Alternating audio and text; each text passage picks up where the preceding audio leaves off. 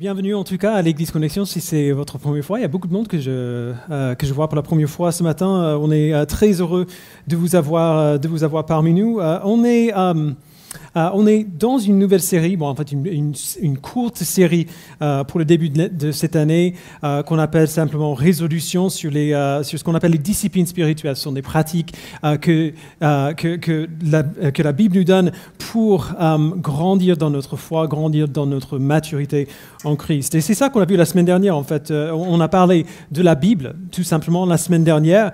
on a vu que Dieu nous a donné un but euh, dans notre vie euh, chrétienne, et c'est de grandir en Christ, d'être mûr dans notre foi, d'être des adultes en Christ et pas euh, toujours des enfants. et on a vu que le moyen principal qui nous donne pour nous amener à ce but-là, c'est sa parole, c'est la Bible. mais cette relation, on a vu, n'est pas purement utilitaire. Dieu ne nous a pas seulement donné sa parole seulement pour nous amener vers un but. Ce n'était pas seulement pour, euh, euh, pour arriver à cette finalité. Il établit plutôt une relation avec nous, euh, la relation d'un père avec ses enfants. Et il nous donne la Bible comme un des moyens principaux pour nourrir cette relation de père à enfant qu'il a établi avec nous. ce qu'on n'a pas dit, on l'a dit à la toute fin, mais on n'a pas vraiment exploré, c'est que la lecture de la Bible toute seule n'est pas complète. Si la Bible euh, est un revers d'une médaille, la prière en est l'autre. La prière n'est pas non plus euh, simplement utilitaire, elle est notre côté de l'échange qui nourrit notre relation avec Dieu pour nous amener à la maturité. Et c'est pour cela que ce message aujourd'hui, c'est en quelque sorte euh, la deuxième partie d'un message en deux parties. la première partie, on l'a vu dimanche dernier, la deuxième, c'est aujourd'hui. alors, si vous êtes comme moi, vous avez probablement écouté la semaine dernière euh, et accepté ce que j'ai dit plutôt facilement. Euh, j'ai pas trop de mal à, lire la Bible, moi, parce que j'aime lire en général. Euh, et donc, être dans ce contexte, dans le contexte d'un livre ouvert devant les yeux, où euh, je, me, perds un peu dedans parfois, c'est relativement facile pour moi. là où les gens comme moi ont souvent plus de mal, c'est la prière quand on doit interagir avec ce livre comme autre chose qu'un livre à étudier. Entendre la parole, c'est une chose, répondre à la parole euh, en est une autre. À chaque fois que nous ouvrons la parole de Dieu, que nous ouvrons la Bible pour la lire, nous sommes face aux vérités les plus glorieuses que nous pouvons imaginer. On vient à, apprendre, on vient devant cette parole pour apprendre des choses sur Dieu, euh, sur le Dieu qui nous a créés, euh, qui nous soutient. Mais Dieu ne nous enseigne pas la même chose à chaque fois. Encore une fois, la parole de Dieu n'est pas purement utilitaire. Il nous donne la Bible, il nous donne sa parole, pas principalement pour nous donner ce qu'il nous faut pour aujourd'hui, mais pour nous permettre de le connaître pendant, euh, le cours tout entier de nos vies. Euh, et, ce que je veux dire par là, c'est qu'à chaque fois que vous ouvrez la parole, vous ne sortirez pas de ce temps passé dans la parole de Dieu avec, euh, l'impression d'avoir été submergé de, nouvelles connaissances, de nouvelles expériences de la part de Dieu. il, y a des, il y a des jours où on ouvre la parole et on apprend des choses sur la moisissure dans la maison. Et c'est tout.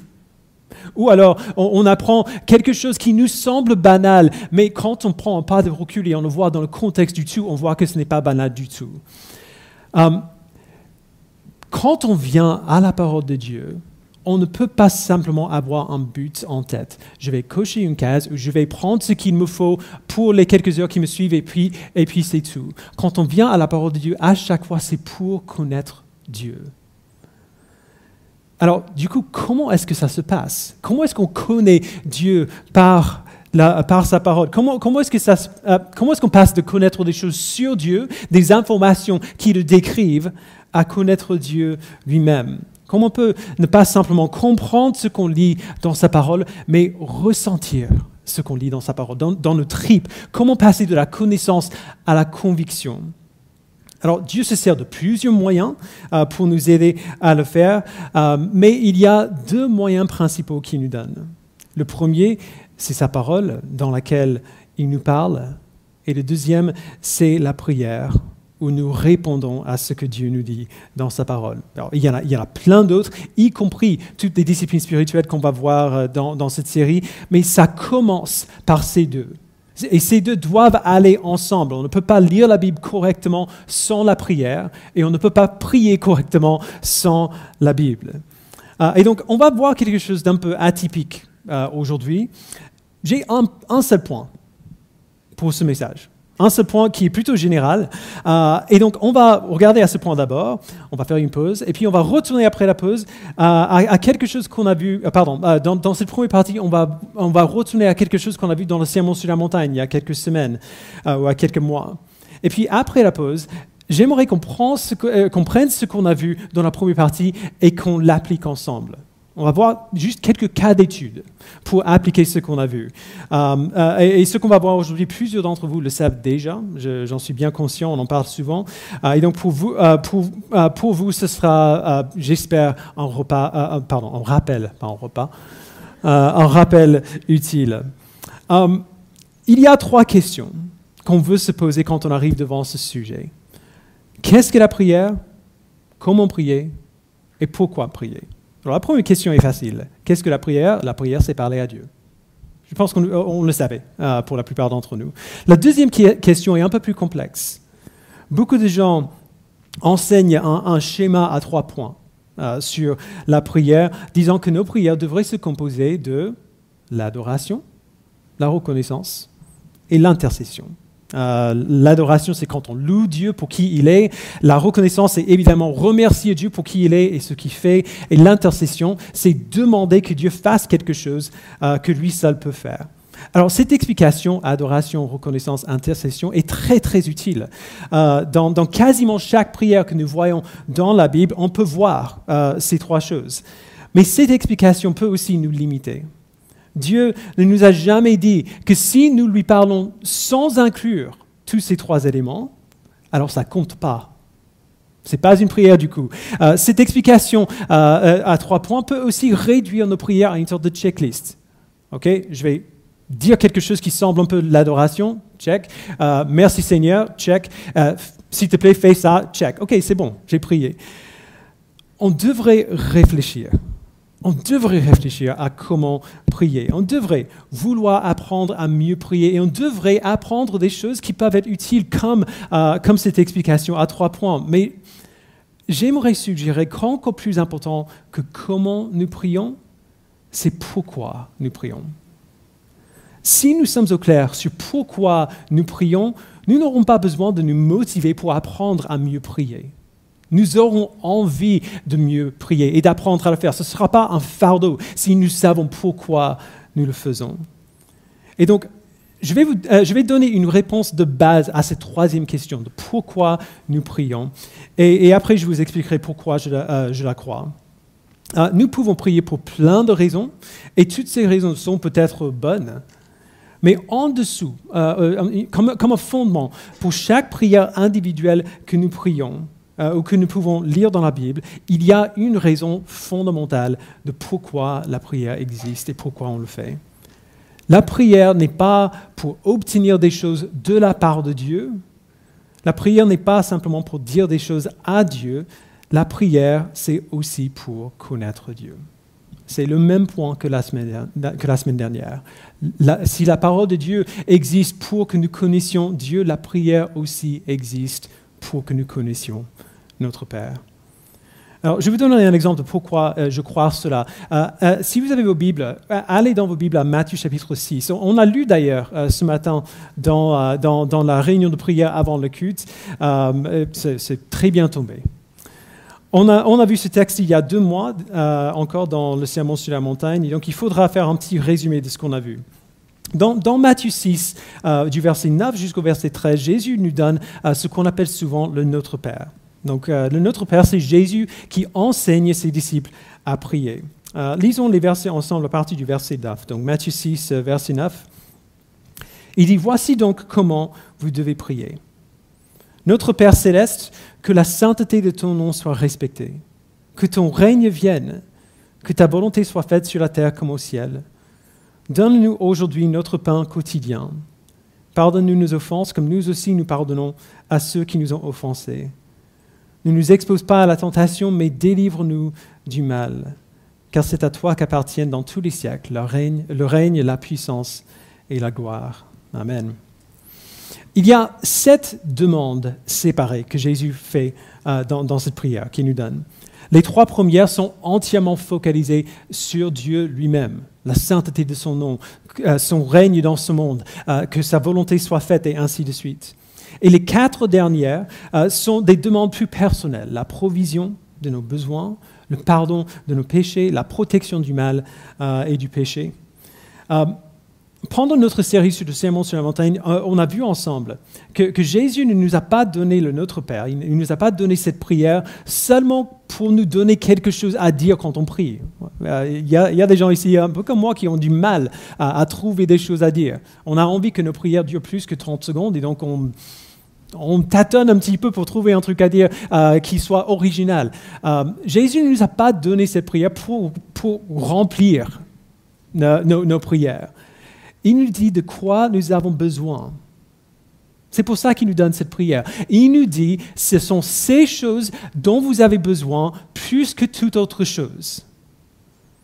Et chacune de ces demandes, même celle qui parle de nos besoins, est centrée sur Dieu. Les trois premières demandent que Dieu se manifeste euh, euh, comme Dieu dans l'univers qu'il a créé. Et les quatre dernières demandent que Dieu se manifeste comme Dieu dans nos vies individuelles et collectives en nous donnant ce dont nous avons vraiment besoin et ce que lui seul peut donner. Chaque point de cette prière nous enseigne qui il est, qui Dieu est et à quoi Dieu ressemble en lui-même et dans sa relation avec nous. Cette prière n'est pas pour obtenir ces choses euh, qu'il nous faut, mais pour connaître le Dieu qui nous les donne. Si vous n'êtes pas encore convaincu, regardez un peu au contexte, un peu plus haut. Dans les versets qui précèdent, euh, qui viennent juste avant euh, cette prière, Jésus dit à ses disciples de ne pas prier euh, comme ceux qui ne connaissent pas Dieu, qui se servent des, mantras, des répétitions sans, sans but, et qui imaginent que si seulement ils disent la bonne chose, ou s'ils disent quelque chose assez souvent, ou assez de fois, Dieu les écoutera du coup et leur donnera ce qu'ils demandent. Jésus leur dit de ne pas faire comme ça, pourquoi? Parce que Dieu n'est pas ce type de Dieu. Dieu, verset 8, ne les imitez pas, car votre Père sait de quoi vous avez besoin avant que vous lui demandiez. Il dit essentiellement, lorsque vous priez, parlez à Dieu tel qu'il est. Parlez au Dieu sage qui sait mieux que vous de quoi vous avez besoin et qui prend soin de vous. Parlez-lui comme ça, comme s'il est vraiment euh, ce Dieu-là, parce qu'il est vraiment ce Dieu-là. Alors évidemment, on aimerait prier comme ça, mais qu'est-ce qu'on fait si on ne sait pas ce à quoi Dieu ressemble? Qu'est-ce qu'on fait si on le sait, mais on ne le croit pas tout à fait? Eh bien, c'est pour cela que Jésus nous donne une prière à prier, et pas seulement un cours de théologie. Jésus nous enseigne à prier, non pas pour nos têtes, mais pour nos cœurs, afin, afin de, afin de nous donner, avec l'aide de l'Esprit, un moyen de réformer nos cœurs, à avoir confiance dans la provision de Dieu et à désirer que son nom soit glorifié et sa volonté faite.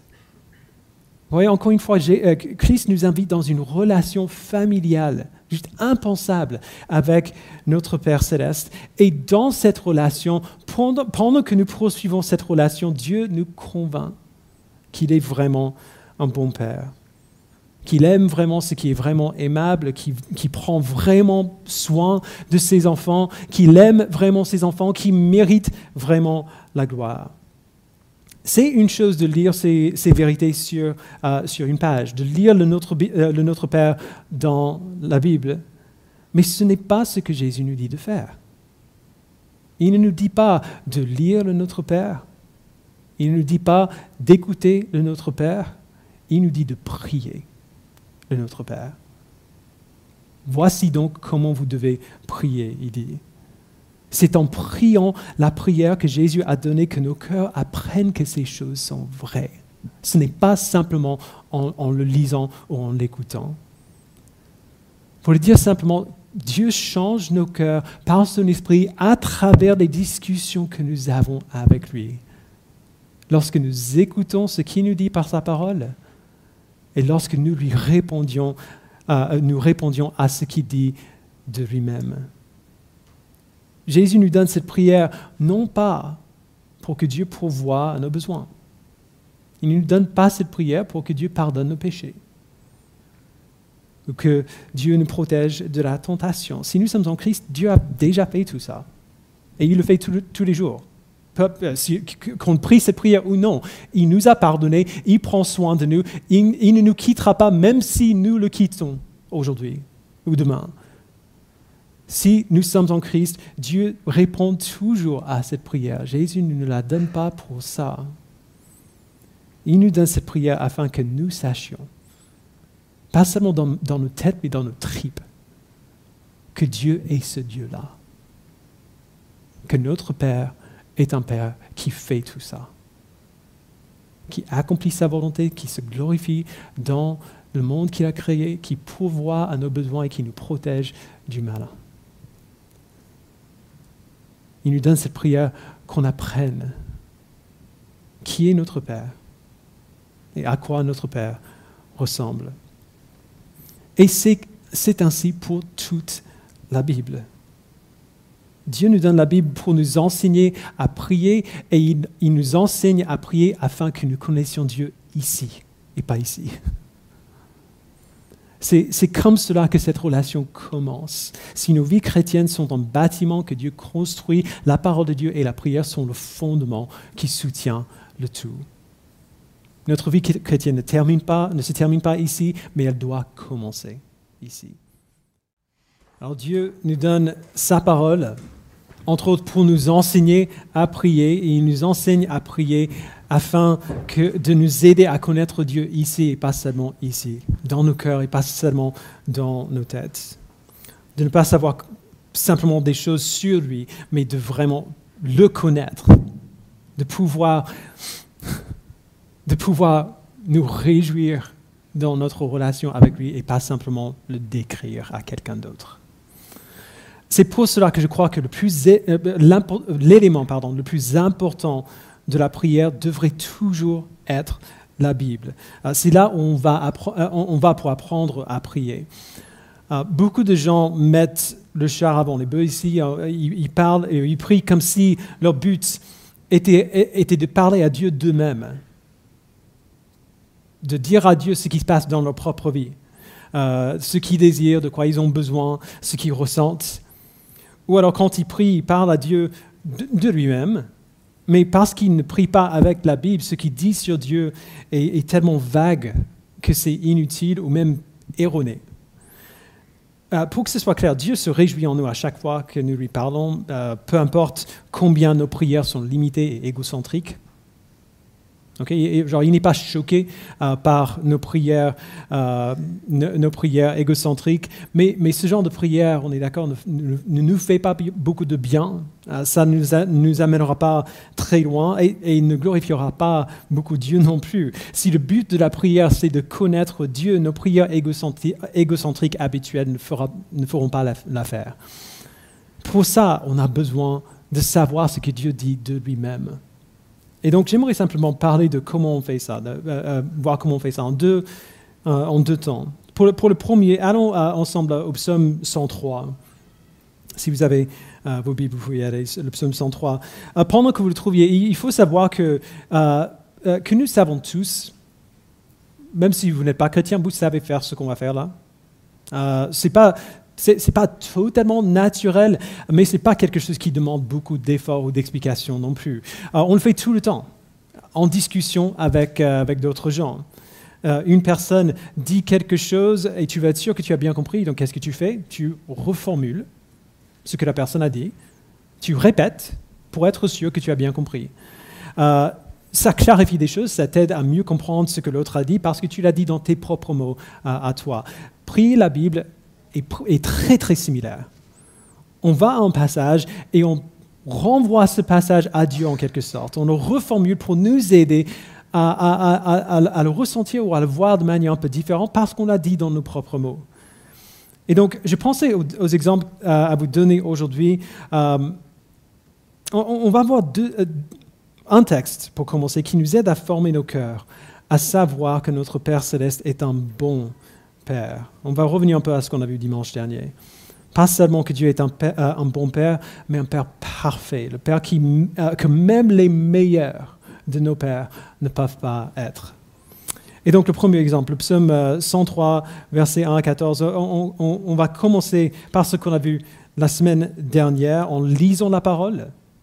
On demande à Dieu euh, de nous aider à réaliser qu'au fur et à mesure que, nous lisons, c'est vraiment la voix de Dieu qui nous parle. Euh, tout ça, on a vu la, dernière fois. Euh, après, on lit. Et, alors qu'on lit, on ne lit pas seulement, on y prête attention. On prend note de ce que Dieu dit de lui-même et de nous. on y réfléchit, on y médite. Euh, vous pouvez faire ça euh, euh, de n'importe quelle manière. J'ai l'habitude de, souligner des choses, de prendre des notes dans la marge de ma Bible pour m'aider, mais c'est utile, c'est utile de le faire, quelle que soit votre manière de faire. On va simplement, on va aller un peu plus vite que ça ce matin. On va simplement lire le texte ensemble pour commencer. Donc le psaume 103, verset 11, lisons. Bénis l'Éternel, mon âme. Que tout ce qui est en moi bénisse son saint nom. Bénis l'Éternel mon âme et n'oublie aucun de ses bienfaits.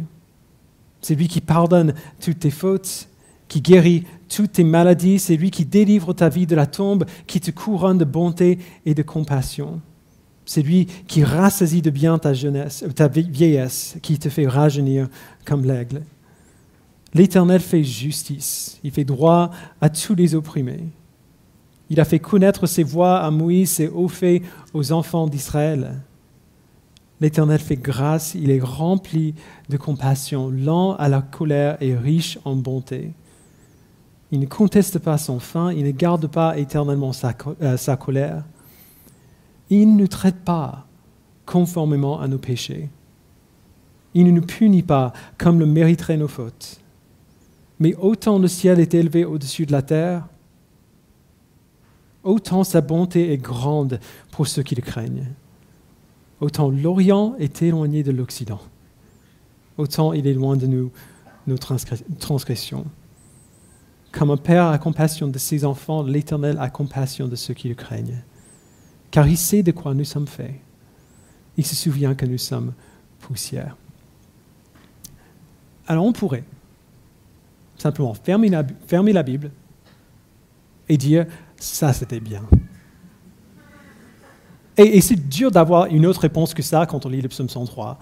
Euh, mais on ne s'arrête pas là. On prend tout ce qu'on a vu et on y retourne. On demande à Dieu de nous aider et puis on prie. Père, je veux que, euh, que mon âme te bénisse. Je veux que mon âme te loue même quand je n'ai pas envie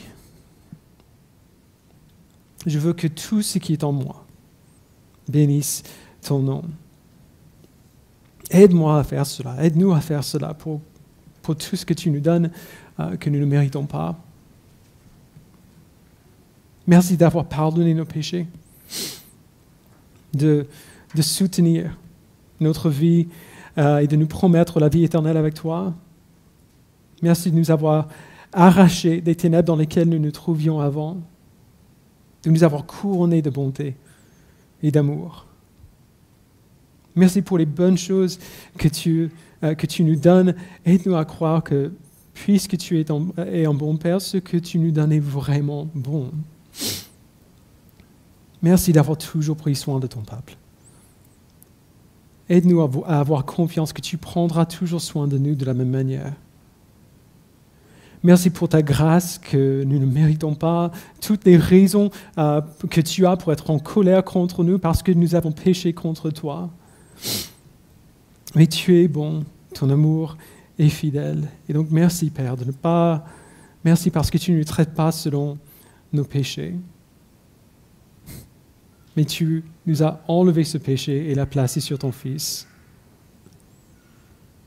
Merci d'avoir puni mon péché, notre péché à la croix avec Christ. Aide-nous à savoir que c'est fini maintenant. que notre péché,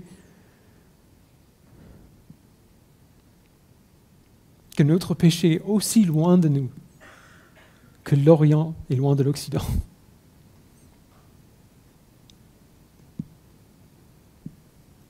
Merci d'être notre Père. Un meilleur Père que le meilleur de nos pères ne pourrait jamais être. Merci pour la compassion que tu nous montres, que nous ne trouvons qu'en toi. Merci de nous connaître tels que nous sommes, de savoir que nous avons besoin d'aide et de nous donner l'aide dont nous avons besoin. Merci pour ta grâce infinie. Au nom de Jésus-Christ. Amen.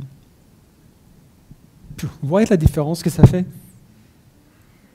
De ne pas simplement lire, mais de, dire à Dieu ce qu'il dit de lui-même. J'aimerais voir un dernier exemple.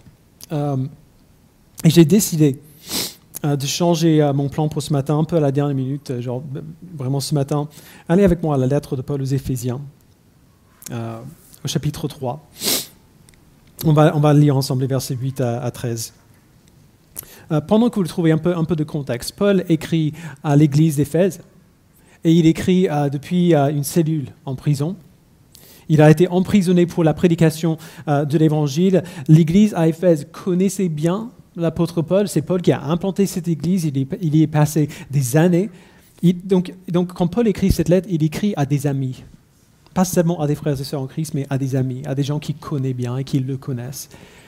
Et donc, c'était naturel que ses amis euh, dans l'église d'Éphèse se fassent des soucis pour lui, euh, qu'ils aient peur euh, pour lui, et même qu'ils se demandent comment la volonté de Dieu s'accomplirait. Si ça pourrait arriver à l'apôtre Paul, ça pourrait très bien arriver à n'importe quelle église. Comment est-ce que l'église va être maintenue face aux obstacles que, le monde, que le monde essaie de placer devant la prédication de l'Évangile? Dans, les versets qui précèdent notre passage, Paul dit que Dieu a pris l'alliance qu'il a établie avec le peuple d'Israël et l'a ouverte en établissant une nouvelle alliance avec son peuple et avec les non-juifs, euh, dont les Éphésiens. Et maintenant, il dit tout le monde peut faire partie de la famille de Dieu grâce à l'œuvre de Jésus-Christ. Donc c'est ça la bonne nouvelle que Paul leur a proclamée. Euh, le, mystère, il dit, était, euh, qui était caché auparavant, mais qui leur est maintenant révélé. Alors suite à cela, il dit, donc euh, Éphésiens 3, verset 8, Moi qui suis le plus petit de tous les saints, j'ai reçu la grâce d'annoncer parmi les non-juifs les richesses infinies de Christ et de mettre en lumière pour tous les hommes comment se réalise le mystère caché de toute éternité en Dieu, qui a tout créé par Jésus-Christ. Ainsi, les dominations et les autorités dans les dieux célestes connaissent maintenant par le moyen de l'Église la sagesse infiniment variée de Dieu, conformément au plan éternel qu'il a accompli en Jésus-Christ notre Seigneur. C'est en Christ, par la foi en lui que nous, euh, que nous avons la liberté de nous approcher de Dieu avec confiance. Aussi, je vous demande de ne pas perdre courage à cause des souffrances que j'endure pour vous. Elles sont votre gloire. Autrement dit, le plan de Dieu ne changera pas seulement parce que je suis en prison. Le plan de Dieu ne changera pas seulement parce que nous sommes persécutés. Euh, le, plan de Dieu ne changera pas, quel que soit l'obstacle qui se place devant notre chemin, dans notre chemin. C'est par l'Église, et pas, seulement, vous, l'Église d'Éphèse, mais par toute l'Église, bientôt partout dans le monde, que Dieu fera connaître sa sagesse à l'univers.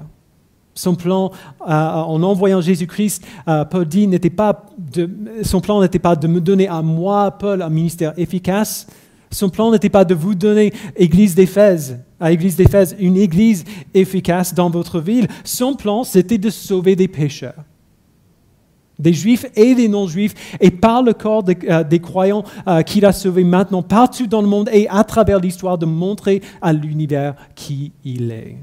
Alors il se sert. Il se sert de Paul, il se sert de l'église d'Éphèse pour faire cela pendant un temps, mais on est d'accord, l'église d'Éphèse n'existe plus. Paul est mort. Ils ne font plus ce qu'ils faisaient à une époque, mais ça ne change aucunement le plan de Dieu. L'exécution de l'apôtre Paul n'est pas un obstacle à ce que le plan de Dieu s'accomplisse. La fermeture, entre guillemets, de l'église d'Éphèse n'a pas d'effet à ce que le plan de Dieu s'accomplisse. Dieu accomplira son plan et il se servira parfois, dans sa grâce, des gens, euh, pardon, pas parfois, à chaque fois, il se servira de ses enfants là où ils sont, dans le contexte dans lequel ils se trouvent, pour accomplir son plan, par le moyen de l'Église de faire connaître sa sagesse et sa grâce au monde qu'il a créé. Euh, je voulais lire ce passage pour une raison spécifique euh, ce matin. Je n'avais pas prévu de le faire, mais j'ai eu euh, la conviction hier et, ce matin que c'était important de terminer ce sujet de la prière ainsi. déjà parce que c'est une lettre. Ici, j'avais prévu de faire dans Romain, mais c'est pas tout à fait la même chose de prier une lettre que de prier un psaume. Les psaumes sont un peu plus faciles. Il y a des passages qui sont plus euh, difficiles et donc euh, ça, vaut le coup d'essayer de, voir ce à quoi ça ressemble, mais ce n'est pas seulement pour ça. Euh, nous avons reçu cette semaine une nouvelle un peu troublante. je voulais la partager avec vous, non pas pour vous effrayer, mais justement pour vos prières. Il est très possible dans les mois qui viennent, l'espace Saint-Martin arrête d'ouvrir leurs portes le dimanche. Euh, L'espace matin a toujours été très généreux envers nous euh, au fil des années. Et après les confinements, depuis des mois maintenant, la plupart des dimanches, ils n'ouvrent que pour nous. Il y a des exceptions. Il y a quelqu'un d'autre ici euh, ce matin, mais la plupart des semaines, il n'y a que nous le dimanche matin. Et maintenant, pour eux, c'est juste plus possible de continuer comme ça.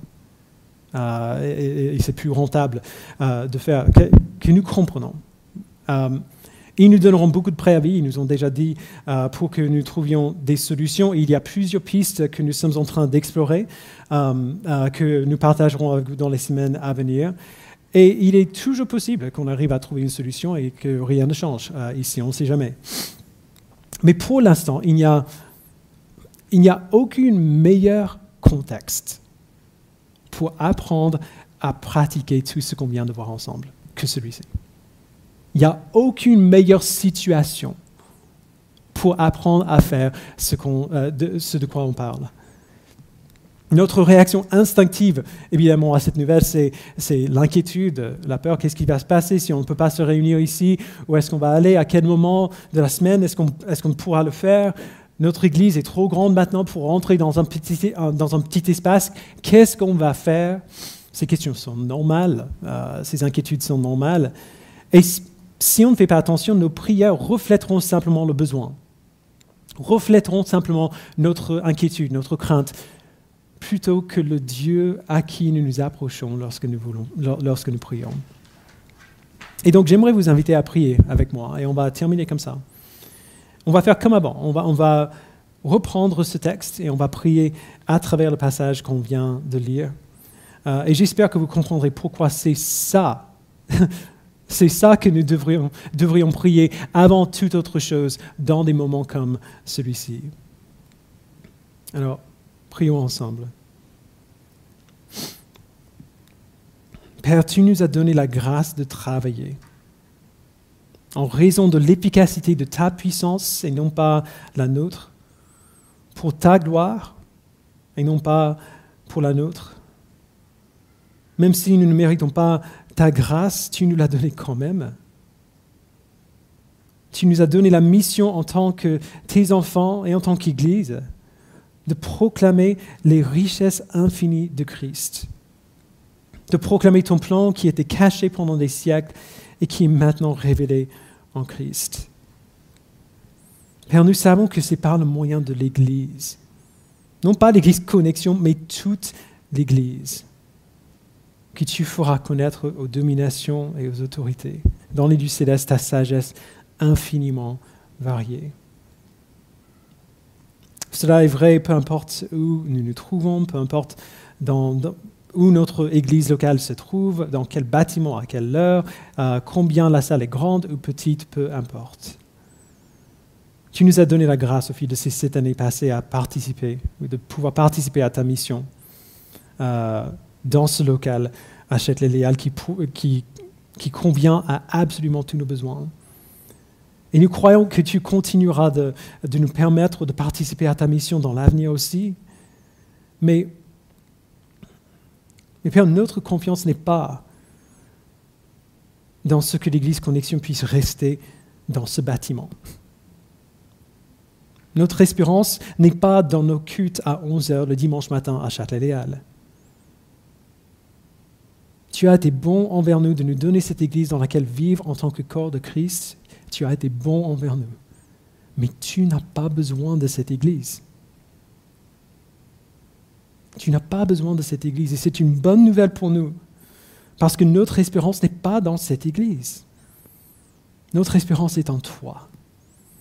Dans la vérité que tu accompliras ton plan pour ton peuple. Que par ton peuple, par, nous, tu feras connaître ta sagesse infiniment variée et ta grâce et aucun obstacle. À n'importe quelle église locale, dans n'importe quel lieu, à n'importe quel moment, aucun obstacle n'empêchera ton plan. Tu feras ta volonté. C'est ça notre espérance. Et donc nous prions, Père, que tu nous donnes la confiance par notre foi en Christ, que l'espérance de nos vies, c'est que, que nous avons accès à toi par Christ. Je prie que tu nous permettes de ne pas perdre courage devant l'incertitude actuelle. Si tu nous bénis, c'est pour ta gloire. Si, nous traversons une période difficile, c'est aussi pour ta gloire. Et qu'on a, qu'on a vu tellement de temps, tellement de fois dans ta parole, ta gloire est notre joie. Et donc aide-nous à nous reposer dans cette vérité aujourd'hui et dans les semaines à venir tant que nous cherchons une solution. Aide-nous à nous reposer dans cette vérité alors que nous continuons de prier. Surtout, nous prions que tu te glorifies dans nos vies et que tu nous donnes la joie de l'espérance que nous avons en toi, que tu feras ta volonté en nous, dans cette Église et dans toute ton Église à tout moment et en tout lieu. Que cette euh, nouvelle un peu inquiétante soit au contraire une source de repos pour nous. Parce que dans notre besoin, nous pouvons nous placer d'entre tes mains et savoir qu'il n'y a aucun meilleur endroit. Que tu prends soin de ton Église, que tu accompliras ton plan et que c'est l'accomplissement de ton plan, la gloire de ton nom qui fait notre joie et qui nous donne l'espérance. Ne nous permet pas, Père, de placer notre espérance en quoi que ce soit d'autre. Merci, Père, pour le repos que nous avons en toi et pour ces promesses. C'est au nom de Jésus-Christ que nous le prions. Amen.